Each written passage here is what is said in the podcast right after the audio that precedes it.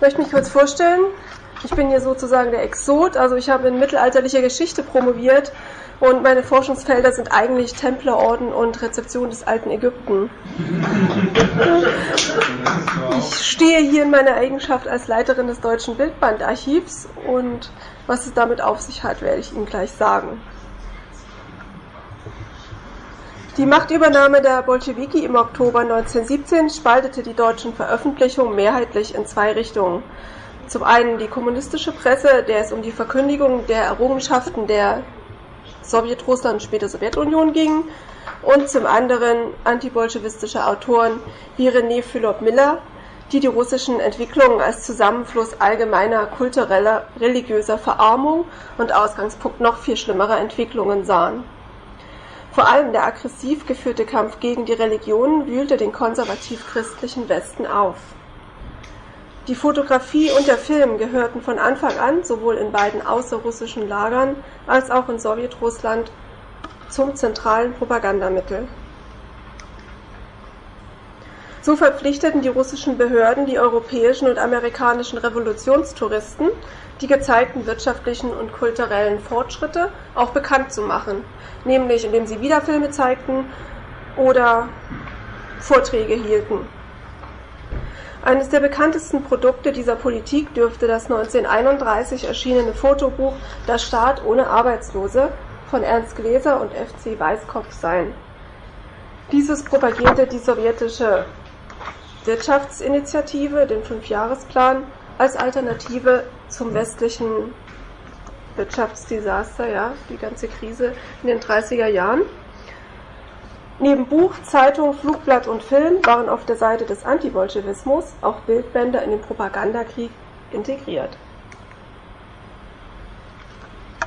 Bei sogenannten Bildbändern handelt es sich auf, um auf Filmstreifen belichtete ungeschnittene Positivbilder, also Dias, bloß eben nicht geschnitten, sondern auf dem Streifen noch drauf, die ähnlich einem Kinofilm vorgeführt werden konnten. In der ausgehenden Weimarer Republik stellten zahlreiche kirchliche, staatliche und private Verlage diese Bildbänder her und eben auch zugehörige Vortragstexte, die sie mit, gemeinsam mit passenden Projektoren vertrieben. Im Deutschen Bildbandarchiv befindet sich ein 250 Filmstreifen und Vortragstexte umfassendes Konvolut diverser Verlage aus den Jahren 1915 bis 1945. Diese Bildbänder gehörten der Fürsorgeabteilung der Marine in Wilhelmshaven und dort dienten sie der Ausbildung und Weiterbildung der Soldaten, aber auch ihrer Angehörigen. Dass sie äh, diesem Amt gehörten, kann man sehen, weil Stempel drauf sind noch. Hier sehen wir zwei Projektoren, mit denen solche Bildbänder vorgeführt wurden. Die wurden einfach über diese Filmrollen gespannt und dann einfach wie so ein, ja, wie so ein Film vorgezeigt.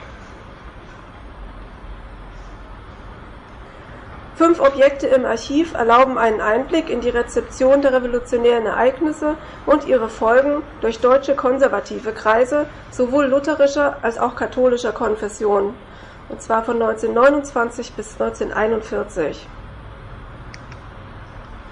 Leider haben sich nur zwei komplette Bild-Texteinheiten erhalten, das heißt für manche Bildbänder fehlt der Beitext und manchmal haben wir nur den Text und nicht mehr das Bildband. Das Bildband Sowjetkultur droht und sein Beitext wurde von der Katholischen Vereinigung für praktische soziale Arbeit in Breslau zusammen mit dem Volksverein für das katholische Deutschland 1932 herausgegeben. Es versteht sich offensichtlich als direkte Antwort auf das erfolgreiche Fotobuch Der Staat ohne Arbeitslose von 1931. In drei Sektionen prangert das Bildband die sowjetische Kultur an. Gewalt gegen Kirchen, Verhöhnung der Religionen und ihrer Vertreter, Materialismus, Seelenlosigkeit und Massenmenschentum, Zerstörung der traditionellen Familienstruktur, insbesondere durch Gleichstellung der Frau und gemeinschaftliche Erziehung der Kinder.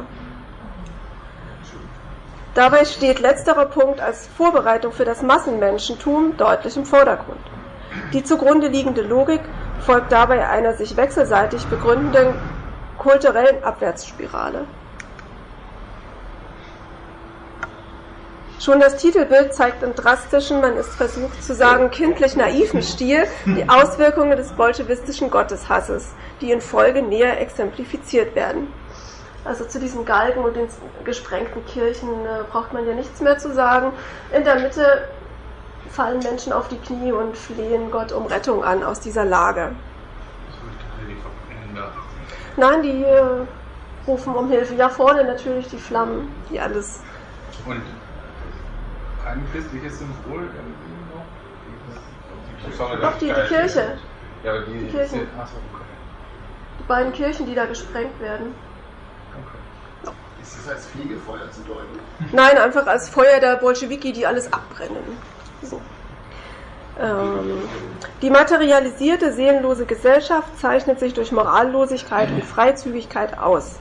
Dies wiederum bewirkt eine weitere Entmenschlichung der Gesellschaft und des Einzelmenschen, degradiert ihn zum Rad in einer Maschine, das schließlich vom Staat nach seinem Gutdünken gelenkt werden kann. Darauf kommt es an. Also nicht nur, dass der Mensch die Maschine ist, sondern der Staat lenkt dann das kleine Rädchen, was nicht mehr weiß, wo es eigentlich steht. Dieses der, Zitat, bolschewistischen Kultur beigemessene intrinsische Störungs Zerstörungspotenzial wird zum überwiegenden Teil mit Bildmaterial verdeutlicht, das aus Der Staat ohne Arbeitslose stammt, also dem Buch, was ja eigentlich die sowjetischen Errungenschaften feiert. Dieses wird durch eine Änderung der Bildabfolge und vor allem den Beitext neu kodiert. Nach einer Abrechnung mit der darwinistischen Lehre, also es ist ein katholisches Bildband, lässt das Bildband erstmalig das drohende Endprodukt des im Kommenden geschilderten kulturellen Zerstörungswertes aufscheinen, den Massenmenschen.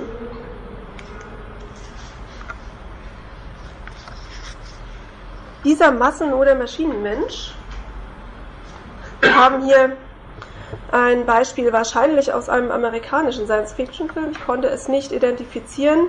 Die Stadt im Hintergrund sieht mir schon ein bisschen aus wie New York. Was genau es ist, war nicht klar. Es steht hier als Beispiel für die Masse, die beeinflusst ist von außen und den Menschen zum Roboter macht.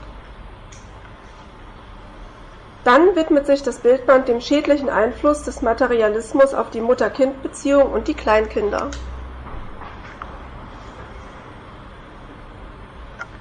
Bild 11 zeigt die Untersuchung eines Säuglings in einer neuen sowjetrussischen Klinik, wohl im kirgisischen Raum. Das Foto selbst könnte durch die Szenerie der modernen Ärztin, die das Kind der traditionell gekleideten einheimischen Frau untersucht, als Sinnbild des auch in rückständigen Gegenden der UdSSR nunmehr Einzug haltenden Fortschritts gesehen werden. So war es auch durch den Fotografen intendiert, denn der Text in Staat ohne Arbeitslose erklärt Fortschritt auch in Sibirien. Der Beitext des Bildbandes jedoch konzentriert sich auf Abtreibungskliniken und nach einer Abtreibung erkrankte Frauen. Sollten die Horrormeldungen des Textes die eigentliche Bildbotschaft vergessen lassen und den Fokus des Betrachters vielmehr auf das schreiende Baby lenken, das sozusagen als Stellvertreter der bei den Abtreibungen getöteten Kinder seine Anklage herausschreit? Auch die nächsten Bilder stehen unter der Überschrift der frühen Trennung von Mutter und Kind. Beide Fotos stammen aus der Staat ohne Arbeitslose, wo sie der Illustration der staatlichen Fürsorge dienen. Die Texte im Bildband indes betonen die Trennung selbst der kleinsten Kinder von der liebenden Mutter, die ja währenddessen, anstatt sich um die Familie kümmern zu können, anstrengende Fabrikarbeit leisten muss. Ziel dieser Trennung sei die Erstickung der Mutterliebe und letztlich die Reduzierung des Menschen auf einen Apparat, in diesem Falle eine Gebär- und Milchmaschine. Zitat in Massenauflagen erscheinen Bilder von Frauen, wie die Säuglingsmilch fabrikmäßig gewonnen wird. Bin ich laut genug oder?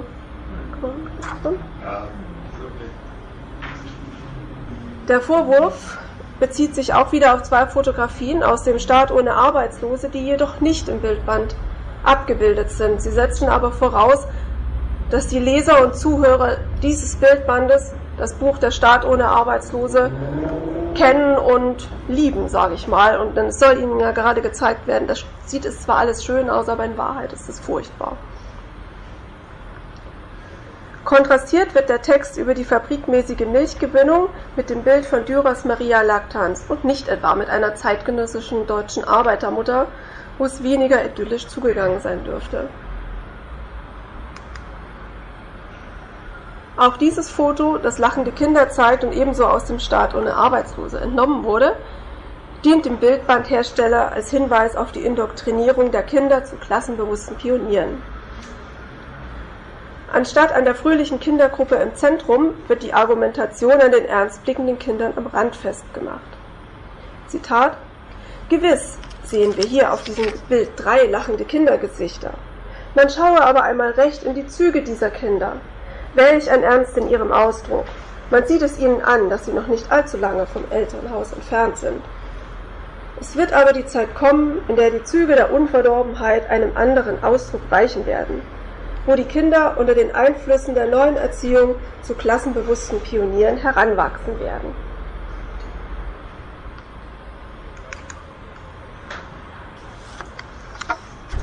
Hier eine Seite aus dem Staat ohne Arbeitslose nämlich zwei Arbeitersportler in Moskau, ein Schwimmbad und ein Kulturpalast. Alle drei Bilder dienen dort natürlich zur Illustration der Errungenschaften an Kultur und Sport, natürlich auch für die einfache arbeitende Bevölkerung. Im Bildband jedoch werden sie trotz der für das heutige Auge absolut unverfänglichen Szene als Zitat Zeichen für Freiheit und Hemmungslosigkeit beiderlei Geschlechts und die Leugnung der Seele, die sich in einer Betonung von Technik und körperlicher Ausbildung manifestiere, gedeutet. Hier ist jetzt das Bild aus dem Bildband. Die beiden anderen sind nicht übernommen, nur diese beiden Sportler, die da absolut hemmungslos ähm, ja,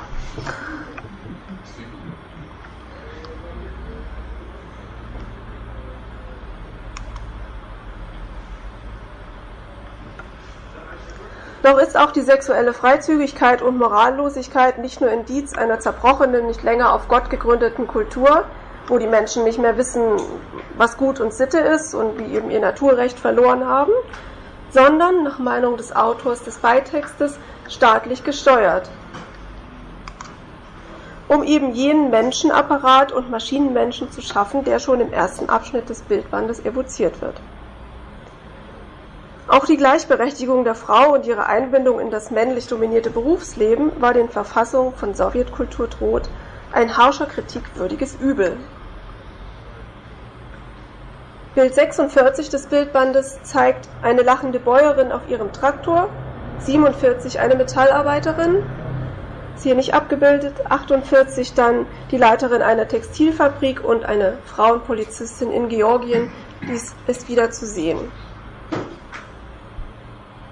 Alle drei Fotografien befinden sich in Staat ohne Arbeitslose, allerdings nicht aufeinander folgend, und dort stehen sie gleich stellvertretend für den wirtschaftlich-technischen Aufschwung und die Gleichberechtigung der Geschlechter.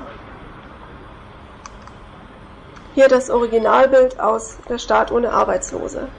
Jetzt wollte ich das ja eigentlich vorlesen, aber habe nicht damit gerechnet, dass der Computer da unten steht.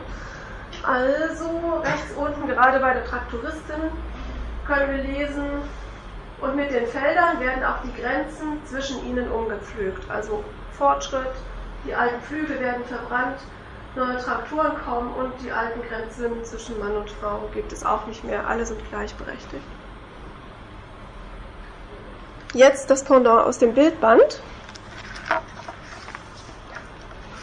Obwohl das Foto gerade der Traktoristin nichts dergleichen suggeriert, wird es im Beitext des Bildbandes als Beispiel vorgestellt, wie die, Zitat, Frau mit Gewalt aus der Familie gerissen und in das Erwerbsleben hineingetrieben wird.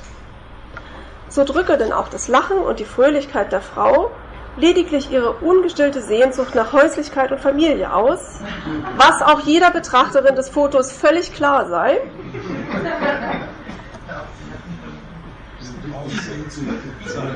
Ja, sie sieht auch wirklich so sehnsüchtig und unglücklich aus. Also.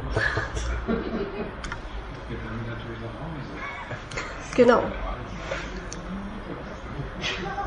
Das Foto der Leiterin der Textilfabrik, was wir jetzt sehen, zeigt eine Frau mittleren Alters, die sich der Körperhaltung der beteiligten Personen zufolge den Sorgen einer ihrer Arbeiterinnen mit Anteilnahme widmet. Worum es geht, steht auch nicht im Staat ohne Arbeitslose. Es steht einfach drin, dass es eine Leiterin einer Textilfabrik ist. Das Bildband meint jedoch, der Grund, dass den Frauen Gleichberechtigung gewährt werde, ja, dass die Bolschewiki sie sogar in leitende Positionen setzen, sei allein die größere Nachgiebigkeit und Duldsamkeit der Frau. Denn der Staat kann sie so bösartig ausnutzen. Denn die merken ja nicht, wenn er sie lenkt und als Rädchen missbraucht. Die sind sowieso gewohnt zu machen, was der Mann sagt. Als schlimmsten Auswuchs und skrupelloseste Ausbeutung der Frau wird der Einsatz von Frauen als Polizistinnen gewertet. Wenn dann noch auf den in diesem Foto angeblich zu sehenden schlechten Straßenzustand als Indiz für den Verfall hingewiesen wird, von dem man jedoch schon aufgrund des schlechten Zustandes des Bildmaterials nichts erkennen kann, nähert sich die Propaganda der Groteske. Also das ist ganz einfach eine gepflasterte Straße. Weiter nichts zu sehen. So viel zu dem Bildband Sowjetkultur droht.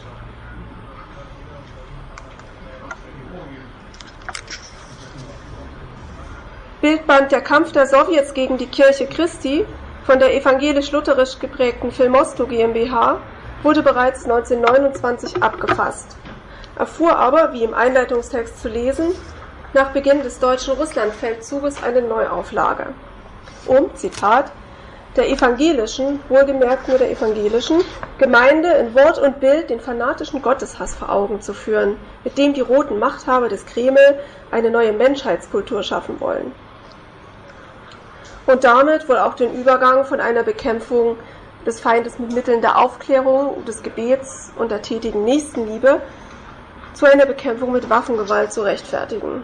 Denn im gleichen Atemzug wird gesagt, nun endlich hat Hitler das Schwert der Vergeltung gezogen, um gegen den Bolschewismus zu Felde zu ziehen und ihn zu vernichten.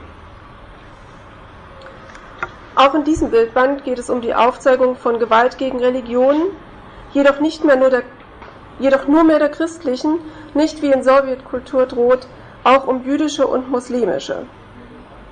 Während Sowjetkultur noch ähm, profanierte Moscheen zeigt und aus, auch noch darauf hinweist, dass die Israeliten auch unterdrückt werden. Es geht außerdem um die Zerstörung der Familie und die auf diesen Grundlagen beabsichtigte Schaffung des seelenlosen Massen- und Maschinenmenschen. Der Tonfall ist schärfer als in Sowjetkultur droht, besonders was die Bedrohung der Religion betrifft. Es wird von der regelrechten Schaffung einer kommunistischen Gegenreligion gesprochen, die Sakramente der Kirche pervertiere, sowie die Bolschewiki mit der mittelalterlichen Inquisition verglichen. Zu diesen beiden Bildern ist der Beitext Verbrennung von Bibeln und religiösen Symbolen und rechts äh, steht daneben, es steht ein Mitglied des kommunistischen Jugendverbandes Wache in der Tracht des mittelalterlichen Inquisitors. Ja, paradoxerweise schreiben nur wenig später in einem antireligiösen Museum in der Sowjetunion die Leute ebenfalls von der Inquisition und vergleichen die Inquisition mit dem Faschismus. Also beide benutzen diese Metapher. Das Bildband schöpft in weiten Teilen aus der sowjetischen Gottlosen-Zeitschrift, deren zum Teil drastische Karikaturen die Instrumentalisierung der Religion zur Ausbeutung und Lenkung der Arbeiter und Bauern sowie Missbräuche von Religionsvertretern geißeln. Also hier sehen wir die diversen äh, Gottesfiguren, Christus, das zweite kann ich nicht deuten, dann äh, Jehova für die jüdische Religion und ein muslimischer Vertreter und ganz hinten so ein taoistisches Wesen, der, die von dem Proletarier mit Hammer heruntergeholt werden und unten sehen wir den Kapitalisten, der die Proletarier an das Kreuz spannt und somit die Religion instrumentalisiert. Das Endprodukt des mechanisierten, von Gott befreiten, materialisierten Massenmenschen ohne Religion und eigene Familie zeigen bereits die ersten Bilder dieses Bildbandes, betitelt Die Welt des Massenmenschen und die Maschinenanbeter. Diese aus Philip Millers 1926 erschienenen Geist und Gesicht des Bolschewismus entnommenen konstruktivistischen Grafiken zeigen die Reduzierung des Individuums zu eben diesem roboterhaften, gesichtslosen, kleinen Rädchen im großen Räderwerk. In einer zu einer symbolischen Fabrikanlage umfunktionierten Kirche rechts, in der eine große Maschine den Platz des Altars eingenommen hat und Flaschenzüge die Köpfe der noch sichtbaren Engel. Da sind die Engelsfiguren und dort sind die Flaschenzüge angebracht, stehen roboterhafte Menschen rings um ihren materialistischen Gott ja, auf dem der Altar ist praktisch eine Maschine. Die vom Künstler als zukunftsweisender Ausdruck einer neuen Zeit geschaffenen Grafiken werden als Drohbild für die Individualität und Menschlichkeit resemantisiert. Mit nie geahnter Kühnheit heißt es im Beitext, wird in Russland versucht, an dem Urbild des Menschen selbst eine Korrektur vorzunehmen, nämlich an die Stelle des von Gott geschaffenen Individuums die kollektive Masse zu setzen. Denn nur der Mechanismus allein ist verlässlich, einzig der vom Übel der Seele befreite, durch äußere Interessen mit allen anderen verbundene Kollektivmensch ist stark. Dabei wird das russische Volk eindeutig entschuldigt und als Opfer der Machenschaften der Regierung dargestellt. Seien es die unschuldigen Kinder, die auf die Straße getrieben werden, wie auf diesem Bild, oder aber die Leute, Rotarmisten oder andere, die Gewalttaten gegen Kirche oder religiöse Gegenstände verursachen, wo dann davon die Rede ist, dass sie es unfreiwillig tun und gezwungen werden von der Regierung, was man ihnen ja auch ansieht, was man hier ebenso wenig sieht, wie dass die Bäuerin vorhin gegen ihren Willen auf ihrem Traktor sitzt. In den vorgestellten Exemplaren des Bildbandarchivs offenbart sich die Urangst vor einer seelenlosen, mechanisierten Masse, die von einer dahinterstehenden, ebenso seelenlosen Staatsmacht gelenkt wird. Das letzte Bild vom Kampf der Sowjets gegen die Kirche Christi, letzte, noch zwei Bilder, ähm, zeigt das Foto einer an sich nicht auffälligen Menschenmenge, die sich ebenso gut bei einer religiösen Veranstaltung drängen konnte. In der Tat ist nicht gesagt, wozu sich die Menschen versammelt haben. Dennoch spricht der Beitext vom kalten, entseelten Blick. Die wenig später einsetzende antibolschewistische Propaganda der NSDAP rekurrierte auf einige Motive, die bereits in den Bildbändern auftauchen. Das Problem Massen- und Maschinenmensch stand aus verständlichen Gründen aber nicht mehr zur Debatte. So, noch ein, etwas zum Abschluss. Es blieb diese Furcht vor dem Massenmenschen bis in die jüngste Zeit, und zwar kennen wir das aus Science-Fiction-Filmen, äh, amerikanischen, die dann wieder diese totalitären Sachen bemühen und sagen, die Menschen werden gesteuert von Außerirdischen oder einem totalitären Regime. Und man hat immer noch Angst vor diesen Maschinenmenschen. Letztes Bild äh, 1990 aus Star Trek, wo wieder dieser komplette mechanisierte Massenmensch, der die Demokratie bedroht, vorgestellt wird. Fertig.